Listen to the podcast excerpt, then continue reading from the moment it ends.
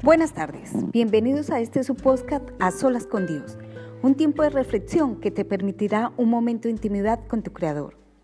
El Señor dio y el Señor quitó. Las palabras expresadas por Job en medio de su aflicción son una gran lección para nuestra vida, las cuales nos llevan a reflexionar acerca de la omnipotencia de Dios que es sobre todas las cosas. Meditar en este pasaje nos lleva a considerar la magnitud de humildad y obediencia que había en Job quien estando en medio del sufrimiento pronunció estas poderosísimas palabras. Al comparar nuestro sufrimiento con los de este hombre, llegamos a la conclusión de que las pruebas que nosotros enfrentamos no tienen ni un ápice de comparación con los que atravesó Job. Él reconoció el señorío de Dios, de quien provenía todas las cosas que poseía y quien estaba en disposición de tomarlas en cualquier momento.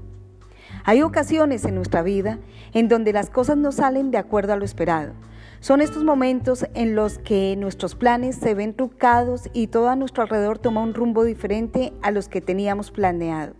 ¿Pero por qué sucede esto? Dios es sabio. Él sabe el por qué actúa de una manera muy distinta a la nuestra. De modo que cuando las cosas no salen como queremos, es porque tal vez eso que queríamos no era lo más conveniente para nuestra vida. Los planes y pensamientos de Dios difieren de los nuestros en tamaño, propósito y naturaleza, como lo expresa en Isaías 55.8. No es fácil glorificar a Dios en medio de una tragedia. Esto solo lo hacen los valientes. El sentimiento de dolor y de culpa nos hace pensar en el por qué Dios permite que tales cosas sucedan. Sin embargo, no está en nosotros en razonar los planes de Dios, solamente en aceptar y obedecer. Estimado amigo, no juzguemos a Dios cuando las cosas no suceden como queremos. Más bien pidámosle a Él que sane nuestro dolor y que nos ayude a aceptar los planes que tiene para nuestra vida. Digamos al igual que, Job, Jehová dio y Jehová quitó.